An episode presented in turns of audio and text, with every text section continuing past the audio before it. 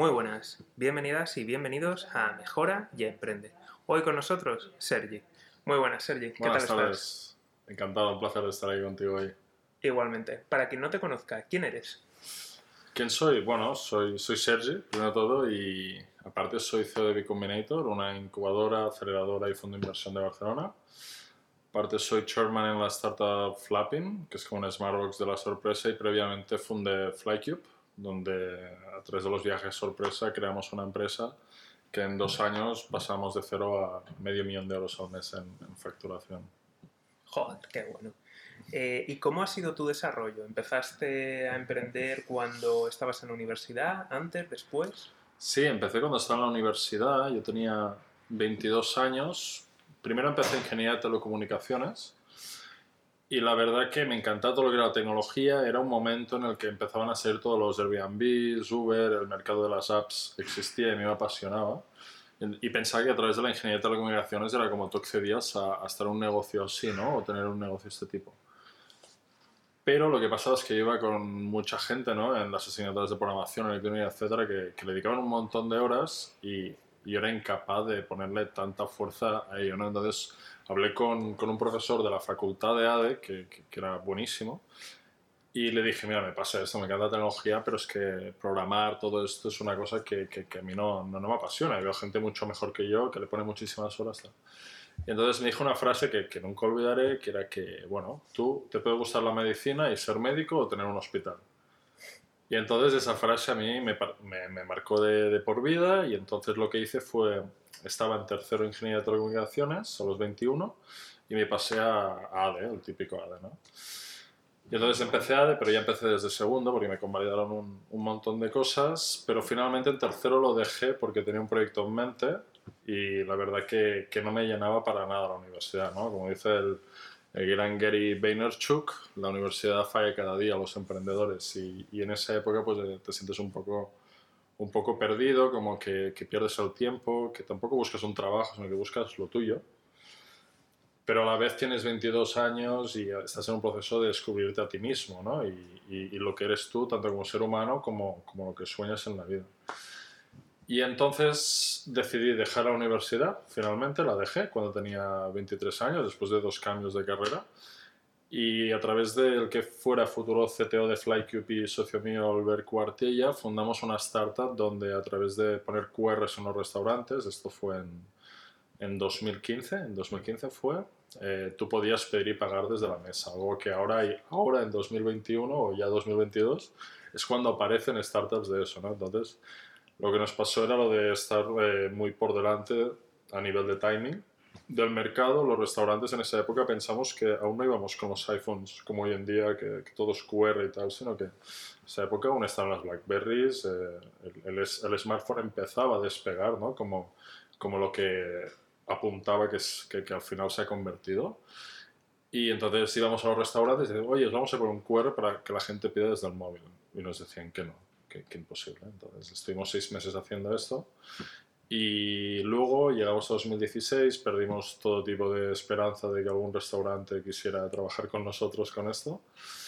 Y entonces pivotamos el proyecto, él y yo, a algo totalmente diferente, porque yo mientras estaba en la universidad he trabajado en hoteles eh, para sustentarme, porque, bueno, eh, no, no, no, era de una familia de, de, clase alta, tampoco de clase baja, una familia eh, impresionantemente preciosa y, de, clase, de clase media.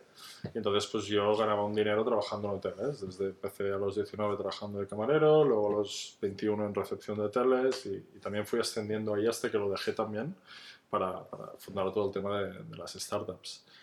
Y ahí aprendí muchas cosas sobre cómo funciona el mercado de, de los viajes. ¿no? Entonces, con el boom de los smartphones y las apps, pues la experiencia que tenía, le propuse crear una aplicación que a través de algoritmos con, con AI tú pusieras a dónde vas a viajar, cuál es tu presupuesto y, y pudieras elegir un viaje gastronómico más eh, familiar, más de, de, compras. Es decir, podías personalizar tu viaje y un algoritmo pues en 8 o 10 segundos te hacía un itinerario entero que tú solo tenías que seguir y un botón de book all donde tú ya a través de tu móvil tenés el viaje con vuelos, restaurantes, actividades, todo hecho para ti. ¿no? Y esto era a principios de 2016, levantamos una ronda de inversión de unos 50.000 euros en ese momento y nos pusimos a ello. Ahí yo debería tener pues 24 años creo, más o menos. Y, bueno, fue una aventura muy bonita, éramos unos novatos de campeonato, o sea, no teníamos ni idea, hicimos todos los errores que, que, que, haces cuando quieres montar una startup y, y que no salga bien desde querer el mejor producto del mundo a enamorarte del producto, a gastarte mucho dinero en desarrollo sin validar antes el mercado. Y bueno, por el motivo que sea, finalmente no conseguimos la, la atracción que, que, necesitaba para levantar una, una, ronda siguiente. Y nos encontramos en una situación en la que nos quedaban 8.000 euros en el banco. Dijimos, a ver, hay dos opciones. Cerramos y nos vamos a trabajar. Pero tres opciones. Cerramos y nos vamos a trabajar cada uno en lo suyo. Eh, vamos aquí hasta que se acabe el dinero o esto funcione. O pivotamos el proyecto con lo que hemos aprendido. ¿no? Y entonces decidimos la última opción. Eh, añadimos un nuevo socio y fundamos Flycube. Y Flycube al final eh, era una época, esto fue en 2017, a mitades de 2017 en la que los viajes sorpresa pues están muy hot en, España, ¿no? Entonces hicimos un análisis de mercado a nivel Europa y vimos que solo había en España y en lo que era Bélgica, Holanda. Entonces dijimos, a ver, aquí hay muchas opciones en los dos mercados. Entonces añadimos un socio italiano a la empresa y lo que decidimos fue ir, lanzamos en España porque hay mercado para muchos, con una propuesta de valor de paquetes diferentes de viajes, siempre una temática sorpresa y rápidamente expandimos a Italia y Portugal. Entonces fue lo que hicimos y rápidamente pues pasamos a liderar los mercados de Italia y Portugal, cerramos a ronda inversión de medio millón de euros más o menos, contando en ISA. Y bueno, es historia, en dos años conseguimos pasar de, de, de cero, de ese momento de pivotación, a una facturación superior a medio millón el, en noviembre de 2019, empezando en agosto de 2017 y finalmente yo vendí mi parte de la empresa a final de 2019 porque estaba buscando otros retos, quería ir a una velocidad que mis socios founders no querían ir y entonces llegamos a un acuerdo de, de separarnos. Y bueno, y llegamos a, aquí a Bicombinator. Qué bueno. Eh, te voy a preguntar por varios puntos que considero que son claves en esta trayectoria. El primero de todo es eh, tu founder, eh, CTO que sospecho que, que venía de carrera técnica, ¿no? Mm, sí, él hizo un, un, grado superior en desarrollo multiplataforma y desarrollo web, pero bueno, siempre había sido muy autodidacta, era un crack en la programación y bueno, sí, sí.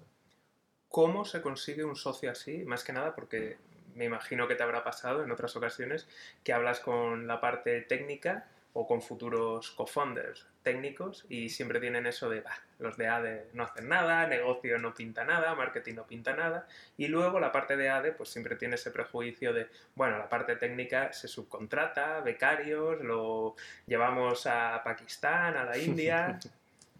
Sí, la verdad que es una conjunción un poco, eh, siempre digo, entre un chino y un inglés, ¿no? Es muy complejo porque cada uno ve el mundo a su manera, a su cultura y, y, es la parte que yo creo más compleja en la, la fundación de una startup, incluso en B Combinator, que, que, estamos fundando cinco startups o acelerando cada mes.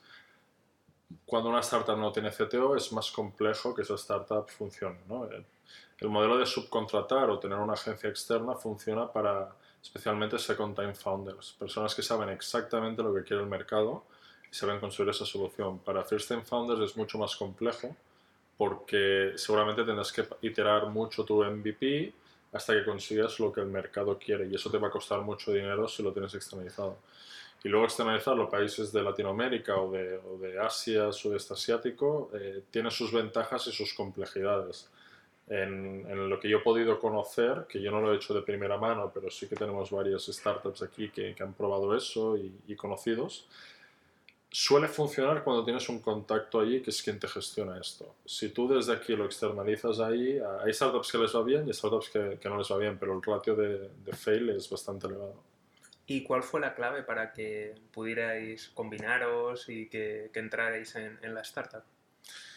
La verdad que es una historia muy extensa y, y muy compleja porque llegamos a vivir juntos eh, en un piso de mala muerte en el Eixample Esquerra que que bueno, eso es un libro aparte y, y, la convivencia era muy compleja porque él era un programador de estos de trabajar de noche Y entonces eh, era gracioso porque teníamos una pizarra en el piso y entonces a veces incluso no nos encontrábamos, porque yo me iba a dormir a las 11, él se levantaba a las 12 de la noche y yo me despertaba para ir a trabajar y cuando volvía él estaba durmiendo. E incluso había veces que nos apuntamos en la pizarra mensajes. Oye, socio, haz esto cuando te despiertes, él me apuntaba lo mismo y era complejo. Son, suelen ser personalidades muy diferentes y lo que suele costar más es que el CTO entienda que, que, que no suficientemente con el código para tener una empresa de éxito, sino que hay muchas patas. Entonces, el CEO suele tener muchas patas de marketing, de negocio, de producto, a nivel de UI UX o de, también de finanzas, operaciones, ventas, y el CTO suele estar solo en la parte tecnológica. Pero a la vez el CTO a veces puede menospreciar, por lo que has dicho, ¿no? al, al de ADE, de que es un tío de negocios y que, y que es una carrera muy fácil y que qué va a saber él. ¿no? Entonces, es una relación que se va construyendo con el tiempo, la. ¿Algún consejo que podrías dar a personas que, que, quieran empezar y que busquen un CTO, una persona técnica, y a la vez un consejo para la gente técnica que busque a alguien de negocios? Para encontrar a alguien de, de tecnología, que es complejo porque es, en nuestra experiencia la mayoría de estos perfiles prefieren tener un trabajo en remoto bien pagado y dedicar su tiempo libre a lo que a ellos les apasiona sí existe una, un, una pequeña un pequeño porcentaje cada vez más amplio de estos perfiles que es, leen los casos de éxito de Globo de, o de Facebook de ahí a Silicon Valley ¿no? y dicen, hostia, yo quiero ser el nuevo Mark Zuckerberg o lo que sea.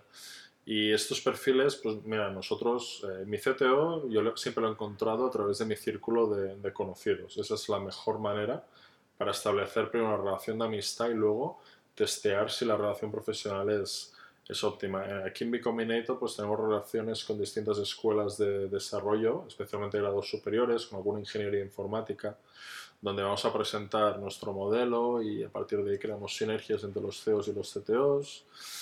Eh, también a través de LinkedIn se pueden conocer un montón de, estos perfiles. Solo pones, pones, por ejemplo, full stack y, y intentas... Al final tienes que conseguir una relación con esa persona porque no es un empleado, es un socio tuyo, que va a tener quizá un 25% de la empresa, ¿no? Entonces tenéis que los dos, eh, al final, socios en una startup es muy parecido a una relación de amor. Hay una parte de enamoramiento, hay una parte de, de, de, a veces decepción, podría ser, de comodidad, ¿no? Y entonces es en esas partes donde tiene que ser muy sólida la relación y los pactos de socios para que, para que la startup pueda, pueda tener éxito, porque al final la mayoría de startups fracasan o porque no están eh, por delante del tiempo, o por problemas con los socios y otra mirada de, de, de, hechos.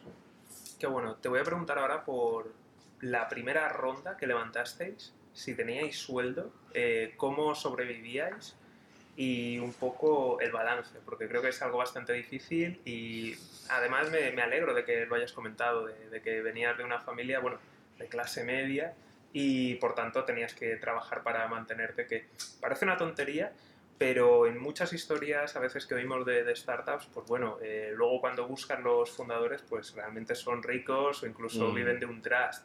Entonces, claro, mmm, cuéntanos, si no es demasiado traumático, cómo ha sido todo eso. Sí, no, eso es real porque a veces se ensalza mucho el emprendedor de hecho sí mismo, pero por ejemplo Snapchat, el CEO de Snapchat no es un hecho sí mismo en el sentido de que cada fin de semana se iba en helicóptero a Canadá a esquiar.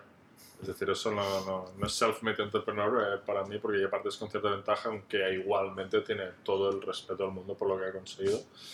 Y incluso aquí en España se ve mucho que los emprendedores de éxito o han hecho algo previamente y venían de una carrera, en muchos casos de consultora, y tenían una madurez y estabilidad financiera al tener 35, 40 años, o venían de familias adineradas, familias o las dos, o las dos, exacto. Y luego hay casos de sí, personas que, que, que, se han hecho a sí mismas y que han tirado adelante con su sueño y, ¿por qué no?, también un poco kamikazes. Sí.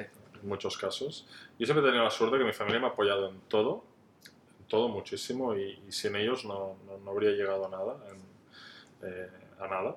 Y, pero sí que tuve que compaginar el trabajo con los estudios, el trabajo con mi primera startup y luego los ahorros con mi segunda startup. Entonces, llegué, me acuerdo que llegué al, cuando hicimos la pivotación de la anterior startup a Flycube, yo estaba al límite financiero total.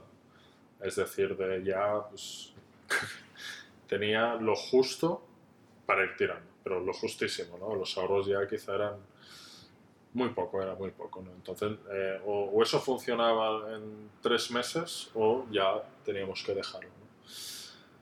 Y tuvimos la, la gran suerte que, que, nos concedieron una pequeña subvención de 25.000 euros a título personal ¿no? por el proyecto que hacíamos y eso nos permitió sustentarnos el tiempo que FlyCube creció. Entiendo entonces que os pagabais sueldo. No. No. Teníamos una subvención a título personal, no a título de la empresa, y teníamos esos 12.000 euros que habíamos invertido en la empresa. ¿no? Entonces, esa pequeña subvención nos daba a nosotros nueve meses de vida a un coste de vida muy bajo.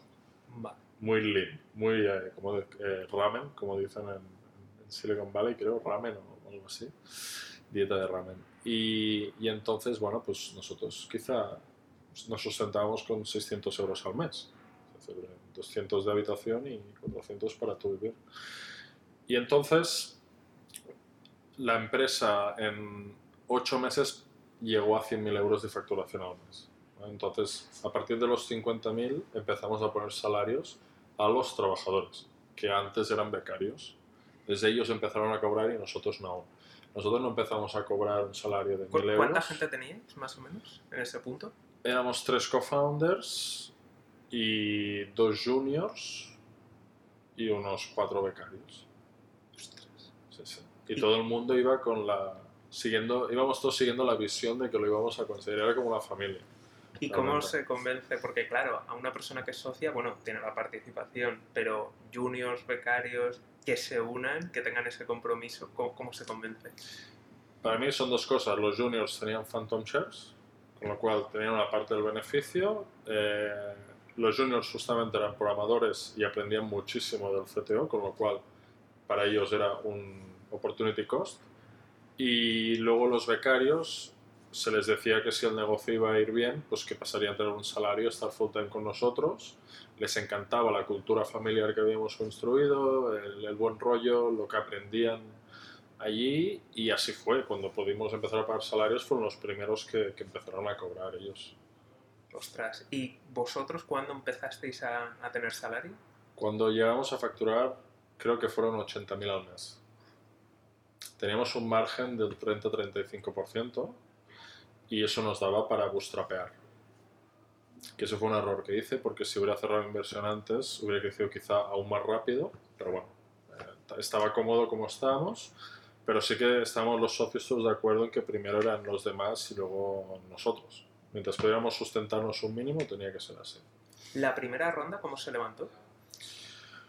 Pues llevamos un año en el mercado, habíamos facturado, en, un, en el primer año facturamos 1,2 millones, el primer año, y estábamos por encima de los 100.000 al mes. Y fue casualidad, bueno, nos llamaron los de B-Booster, en, en, ese momento se llama B-Booster Ventures, que ahora es Draper B1, y nos invitaron a la B-Booster Week, que hacían, antes hacían semanas donde metían a ocho startups ahí y era una pasada porque tenías desde eventos de kayaking y carreras, a jugar padre en la playa, a pitchear, a, bueno, muy chulo. Y éramos nueve startups y quedamos primera. Y entonces el premio era una inversión de 100.000 euros. Y eso pasó, si lanzamos en agosto de 2017, pasó en julio de 2018. Previamente, en abril de ese año, habíamos rechazado una inversión de 100.000 euros a otras condiciones porque creíamos que era demasiada, demasiado lo que se llevaba y estábamos bootstrapeando muy bien. Pero yo la verdad que había leído mucho de Booster y cuando conocí a Enrique, que es el CEO, me encantó, aprendí muchísimo de él y dije, necesito a alguien como tú que, que, que me ayude con tus consejos.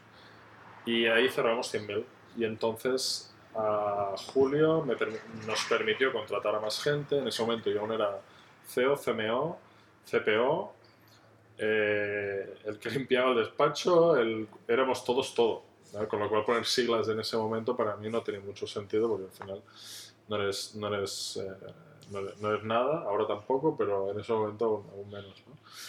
Y bueno, y entonces pudimos fichar a un CMO, fichar a dos full stacks, hacer una serie de cosas que nos permitió pues, pasar de esos 100.000 al mes a 200.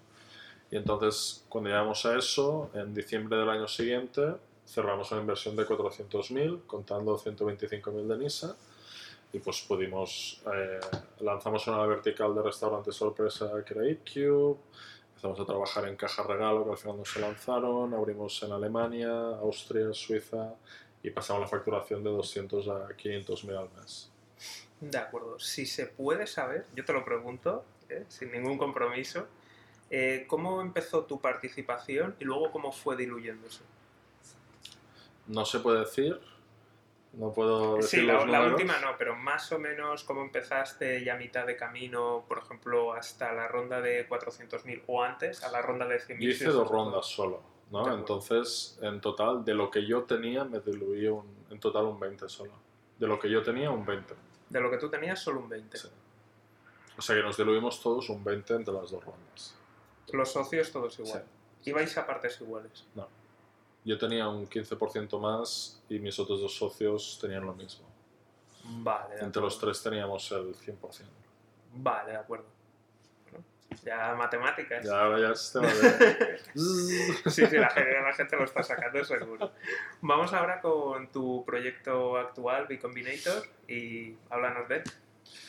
Bueno, pues B Combinator nace de, de- bueno, de Eric Brieva, primero de todo, que es nuestro chairman, que, que tiene este edificio tan bonito aquí en el, en el Poblenou, un coworking con mentorías de startups, unido a Sherpa Valley, que es un venture builder que fundamos entre Miquel Mora y Jordi Martín y yo. Ellos dos son el CTO y el CEO de Housefy. Eran, perdona, eran los founders, eh, dos de los tres founders de Housefy y nos conocimos por casualidades de la vida, eh, hubo sinergias y entonces vino la cuarentena. Yo me había ido de Flycube, Jordi llevaba pues un año dando la vuelta por el mundo y buscando nuevos retos y Miquel pues que es un tío muy curioso y que siempre está abierto a meter eh, la pata en otro, en otro sitio, ¿no? Y hubo mucha sinergia y dijimos, oye, lancemos un Venture Builder online aquí en la cuarentena. Venga. Entonces nos lanzamos, eh, hicimos tres proyectos, Pulpo, eh, Tasta y Findo. Esto lo hicimos durante el 2020 hasta octubre de 2020, porque en octubre conocimos a, a Eric Brieva por casualidades de la vida. Eh, de hecho, estaba Jordi corriendo por aquí el Poblenou, pasó por aquí, se chocó con Eric, casi se caen los dos y bueno, empezaron a hablar y... y De película. Total, fue- o sea, la vida son casualidades Sí. escritas, y yo siempre digo. Y entonces, pues, Jordi le empezó a explicar lo que estábamos haciendo y dijo, hostia, pues yo es lo que quiero hacer, pero yo estoy en 100.000 cosas a la vez y, y no puedo llegar a todo, ¿no? Pero la visión que tenéis es la misma que tengo yo. Y entonces, pues, hicimos una reunión con Miquel, conmigo, con Eric y, y Jordi. Se unió Luis, que es el socio de, de, de Eric, y empezamos a hablar. Y, y muy rápidamente llegamos a un acuerdo básico de qué es lo que queríamos hacer y cómo distribuirnos lo que queríamos hacer. Y entonces, bueno, a nivel legal sí que tardamos un poco más de tiempo porque hay muchos players y, y tardas más. Y al final, pues, dimos el kickoff del nuevo modelo el 19 de abril. Y al final lo que estamos buscando nosotros es revolucionar la manera en que se incuba, se acelera y se invierte. ¿vale? Porque hay una tendencia ahora mismo que es que entre la cantidad de dinero que se ha imprimido, los tipos bajos, que el mercado está lleno de liquidez, hay mucho dinero para invertir. Nunca en la historia ha habido tanto dinero. Hay también aquí una cosa que a lo mejor la, la gente que nos está escuchando o viendo se le olvida y es que cuando tú llegas a determinada cantidad, eh, porque ahora mismo mucha gente se queja de, oye, el banco no me da nada, no me da nada. Cuando llegas a determinada cantidad en el banco, incluso los comerciales te quitan. Exacto. De hecho, ahora mismo, el otro día leía que, que, bueno, es una, es una opinión en base a algunos datos, ¿no? De que cada, cada mes pierdes un 2% de tu dinero en el banco, solo en poder adquisitivo debido a la inflación. Si no, en inflación se va más, pero digo de que a partir de determinada cantidad te restan esos Sí. tipos negativos del Banco Central Europeo, a partir de determinada cantidad te lo pasan a ti a banca comercial. Eso es así. Yo sé de una startup que cerró muchos millones hace poco, que fue el Eh, banco. eh, creo que sabemos cuál es y si nos estás oyendo viendo lo, lo sabes cuál es. Que No lo además sé, lo, lo ha no lo dicho, hemos hablado, lo ha pero- dicho públicamente también, Vale. pero por si acaso no lo decimos. Y yo la que sé, que no sé si es la misma, sé que el del banco le dijo, mejor no lo traigas aquí porque te iré quitando no sé cuánto dinero cada mes. Sí, sí, sí, sí. Vale, y, y eso pasa, ¿no? Y la gente, yo creo que, que un problema de la, de la educación española y casi mundial es la falta de educación financiera. No nos explican lo que es la inversión, el interés compuesto, la inflación. Todo este tipo de cosas que, que son básicas al final, porque mucha gente hace ahorra constantemente, hace de hormiguita ¿no? Y eso es muy importante, por al final depende del periodo en el que estés viviendo, de inflación, deflación o estándar, tu dinero crece o, disminuye. Entonces quizá tenerlo en el banco es un mal negocio porque estás perdiendo dinero y, y la verdad que es una pena que todo esto nos enseñe en el, en el colegio cuando nos enseñan a analizar frases sintácticas en catalán o castellano durante 10 años, que luego mucha gente no usamos en el día a día, mientras que el dinero lo usamos todos en, el, en, el, día a día. Y luego también una cosa de, para la gente que nos esté viendo o escuchando, eh, el tema de los planes de pensiones, mucho cuidado porque ahora mismo estás pensando, ah, sí, tengo beneficios, pero ojo, el plan de pensiones te entra eh, como nómina una vez que lo sacas y una vez que lo sacas los tipos se te puede ir, vamos, o sea, te pueden bueno, te pueden, no te pegarán unos sablazos más los que vengan porque van a subir tipos impositivos. Sea que cuidadín con, con eso. Sigamos con B Combinator, ¿os habéis conocido? ¿Habéis redactado? Sí, ¿Cómo empezó? ¿Cuál es la visión que tenemos? ¿no? Es decir, nosotros no somos una incubadora, una aceleradora, un fondo de inversión. Nosotros estamos intentando crear una flywheel, ¿vale? En la cual, como te comentaba, el dinero ahora hay mucho dinero. Y eso también ha llevado, por un lado, que los activos estén muy inflados y por el otro, que se haya creado mucho fondo de inversión para invertir en startups, tanto aquí como en todo el mundo. ¿no? Entonces, cuanta más fondos hay compitiendo por una cantidad parecida, son las leyes de oferta-demanda, más importante es el brand awareness y la preferencia que tú puedas tener a estos deals. Entonces, lo que está pasando ahora, que viene Silicon Valley, es que los fondos como el de Andresen Horowitz se están convirtiendo en mucho más que un fondo. ¿No? son casi media companies en el sentido de que tienen desde eh, podcast, eh, PR, eh, lobbying, tienen un montón de cosas para crear marca, para atraer proyectos orgánicamente y diferenciarse de la competencia, junto con el, la, reputación de marca de haber invertido en grandes players de, futuros unicornios en el pasado y empresas en bolsa de hoy en día, de ahí Silicon Valley, pues como puede ser Stripe o estas. Y estas empresas lo que están haciendo también es tirar cada vez más abajo. Si antes invertían en series B, pues ahora ya hasta ponen pequeños tickets en seed para asegurarse el follow-on en posteriores rondas. Eh, sí, una pequeña interrupción por si alguien se está perdiendo. Eh, ¿Qué es lo que está pasando? Que normalmente estos fondos invertían cuando salían a bolsa. Entonces, eh, ahora los que invertían cuando estaban en bolsa se van a fondos de inversión. Los fondos de inversión se van a Series A y los que estaban en Series A se van incluso a fundadores. incluso hay gente que está metiendo ahora dinero en las primeras rondas semilla de, los, de las tres Fs. Bueno, sabéis lo que significa y si no, buscarlas, no lo voy a repetir. Entonces, están intentando eh, invertir a un coste menor. Y eso es lo que está pasando. Tal cual, tal cual. Entonces lo que buscan al final es asegurarse el deal, flow, aunque tengan pequeñas participaciones, poder subir esta en futuras rondas.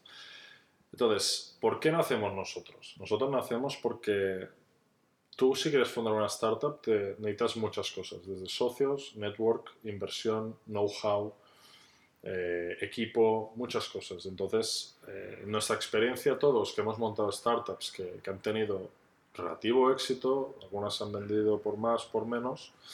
Eh, pues Eric Breva, por ejemplo, ¿no? pues ha vendido cuatro startups, Miquel ha vendido Ya Encontré, ¿no? todos tenemos un cierto recorrido que hemos visto cosas y compartimos ciertas conclusiones entre nosotros. Y decidimos que había eh, un nicho de mercado muy interesante en crear lo que nosotros llamamos el Startup Venture Corporation. Una empresa 360 en múltiples países que acompañe en todos los estadios de una startup. Desde las 3F Ideation a través de nuestro programa Launch hasta el scaling y landing a otros países. ¿Y esto cómo lo hacemos? Construyendo distintos fondos de inversión y abriendo en distintas localidades con estos programas para que una startup que pase por B Combinator tenga todo el ciclo de vida con B Combinator, desde las 3F a la Presit, a las series A, etcétera, etcétera. Y cada vez si quiere ir de Barcelona a LATAM, pues tenga agentes de B Combinator en LATAM que le ayuden ahí.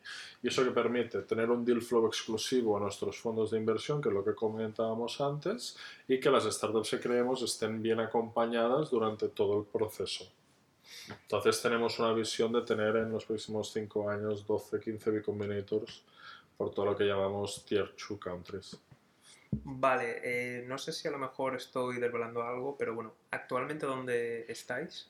Nosotros empezamos en abril en, Barcelona y el año que viene abriremos un nuevo B Combinator y a partir de aquí ya, iremos escalando. ¿Se puede decir dónde o de No. momento? Vale, de acuerdo. Entonces he hecho bien porque creo que hablé con tu socio y sí que me dijo. Vale. que- vale, cosas del directo.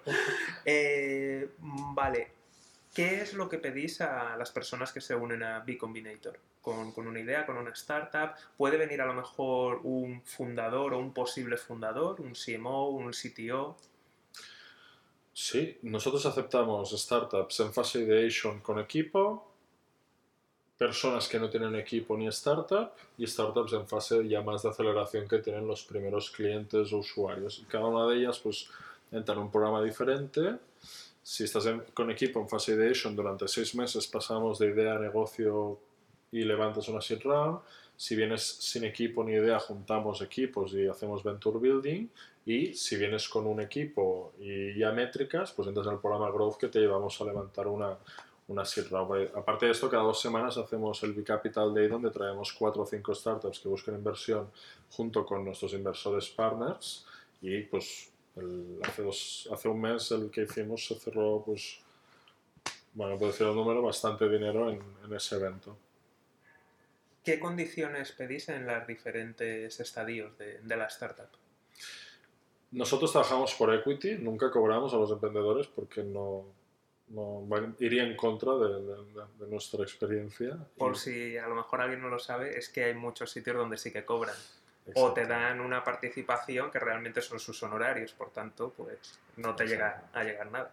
Nosotros somos muy hands-on, la verdad que rodeamos muy bien todas las startups de otros emprendedores de éxito y nos quedamos un equity en función del estadio en el que se encuentra la startup. Es decir, puede ir desde un 4% si estás muy acelerado a un 20% si vienes solo, sin equipo y sin idea.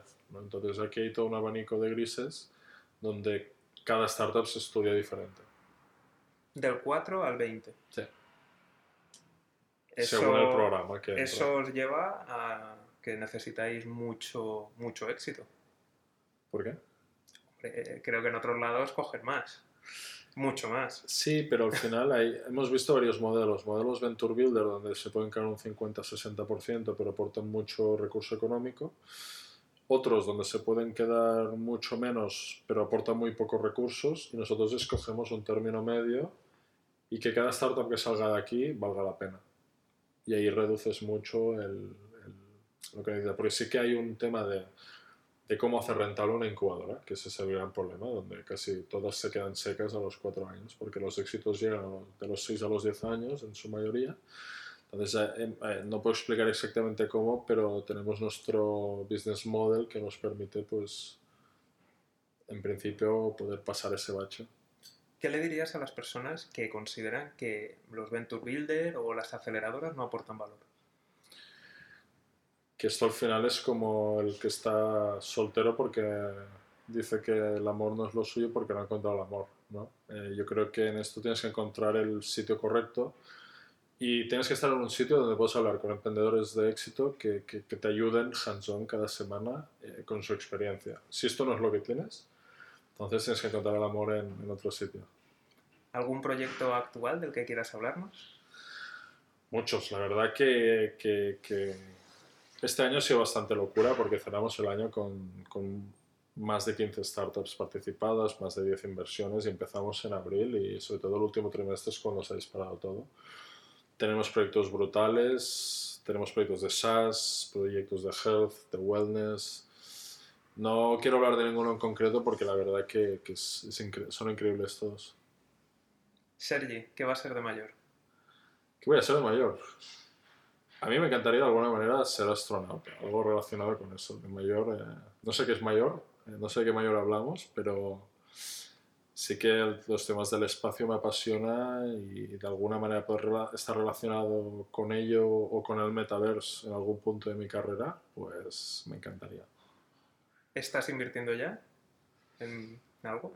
Bueno, aquí en Bicombinator ahora hemos empezado a trabajar con dos startups relacionadas con el metaverse. Es un tema muy interesante. Y temas del espacio no. Eh, por desgracia aún no he tenido la suerte de, de poder cruzarme con ello. ¿Crees que hay una burbuja de, de inversión o de emprendimiento? No, creo que, que hay muchísimo aún por construir. Eh, los hábitos online, tanto de e-commerce como demás, se van a multiplicar por 10 en los próximos años, no tengo ninguna duda, porque si miramos el caso de Corea, aún están muchos múltiples por delante nuestro y creo que es hacia ahí donde vamos. Y, y creo que aún hay muchísimo por, por, construir y especialmente en muchos países donde no están... Si España ha llegado a un cierto nivel de digitalización, pero tienes Londres o Berlín o, o Nueva York y Silicon Valley que aún están muy por encima de, de, de España, también España está muy por encima de, otros países, con lo cual yo creo que, que es de los momentos más dulces donde estar eh, emprendiendo ahora mismo. ¿Cómo ves el futuro de, del emprendimiento? Pues lo veo como ha sido siempre, hands-on, duro, esfuerzo, horas y suerte, y buenos socios. ¿Y la situación económica, cómo la ves de aquí a futuro? ¿La española, la mundial? Toda, española, europea y mundial. Complejo, tampoco quiero ponerme en ningún charco, ¿no? Pero sí que hay muchos, creo que hay muchas cosas que están pasando a la vez, desde una inflación que va creciendo, eh, una transición energética, la rivalidad entre la potencia emergente y la actual entre Estados Unidos y China,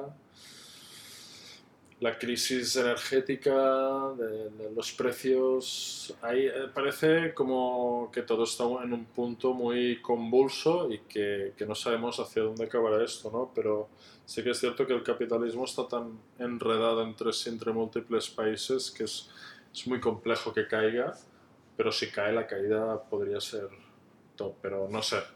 Es simplemente que estamos en un momento en el que están pasando muchas cosas, no sé lo que sí que sé es que en 30 años seguramente la mitad de empleos no existirán. Es posible que el concepto del dinero como tal lo tenemos ahora sea muy diferente.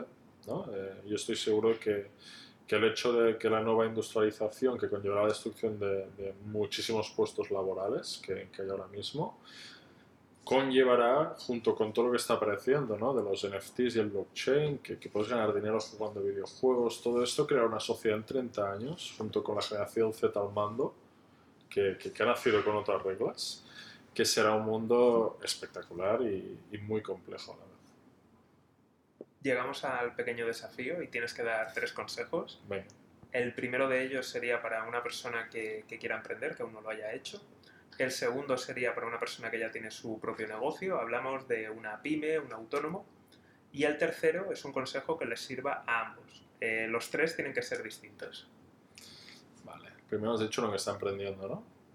¿Qué quiere? ¿Qué quiere emprender? O puedes también decir con... Elige. O para alguien que, está, que, que, quiera emprender, ¿no? Le, le diría que se rodeara cuanto antes de alguien que ya lo haya hecho y que lea sobre otras personas que lo hayan hecho, porque eso le va a acelerar mucho los tiempos y, y le ahorrar, ahorrará bastantes errores. Sobre alguien que tiene una empresa, una pyme, que no una startup. Correcto. Sí. Eh, me cuesta mucho dar un consejo porque no es mi área de expertise eh, no, y no quiero meterme donde, donde no me llaman. Pero desde tu experiencia empresarial, emprendedora, de, inversión, incluso de startups, a lo mejor hay algo que tú crees que a las pymes les, les hace falta de tu mundo que les vendría muy bien. Bueno, digitalízate cuanto puedas. Eh, está claro que, que, el offline no desaparecerá, será un mix de offline y online, yo creo, la experiencia en, de aquí 10 años. Pero que online están pasando muchas cosas. Eso sí, no es fácil ir online, es decir, abrir un Shopify y vender tus productos no es tan fácil como parece, hay unos hay unas cosas y luego pues mirarse todos los temas de subvenciones que hay, eh, créditos públicos como, como ENISA, etcétera, que puedan ayudarte a, a esta digitalización y que, que, bueno, que hay un gran mercado ahí a nivel digital para capturar. Y para ambos... Sí, distinto. Pues para ambos diría que, que, que enhorabuena porque estás haciendo algo muy chulo y lo estás haciendo para ti en vez de trabajar para otro. Sergi, por último, algo que quieras compartir, algo que no hayas dicho en ninguna entrevista anterior y que sea legal. Uf, qué pregunta que me, que me haces, ¿no? Sobre todo por lo de que sea legal.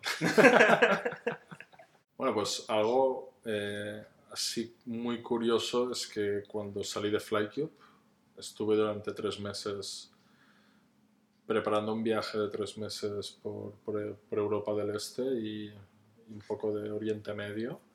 Estuve planificándolo todo, mirando todos los costes, las mejores rutas, qué sitios visitar. Y justo cuando lo iba a reservar para, para Semana Santa salió lo de, lo de China y el coronavirus y tenía todo para pagar y dije, espera. Y no lo reservé obviamente y Sí. nunca lo he hecho y es una cosa que espero hacer pronto. Genial, pues Sergi, de verdad, muchísimas gracias por venir al programa, por contar tu experiencia, por ser tan sincero y, y vamos, eh, se agradece porque historias como la tuya no, no abundan y siempre es de, de agradecer. Estoy seguro que sí que abundan y, y que no es nada especial, pero si puedo ayudar de alguna manera a los emprendedores, eh, encantado. Y ya sabéis que en B Combinator os esperamos con los brazos abiertos. Gracias por invitarme, un placer estar contigo. Genial, pues para la gente que nos estáis escuchando, ya sabéis, seguimiento, suscripción y lo más importante de todo es que os unáis a la lista de correo electrónico. Nos vemos aquí en Mejora y Emprende. Un saludo y toda la suerte del mundo.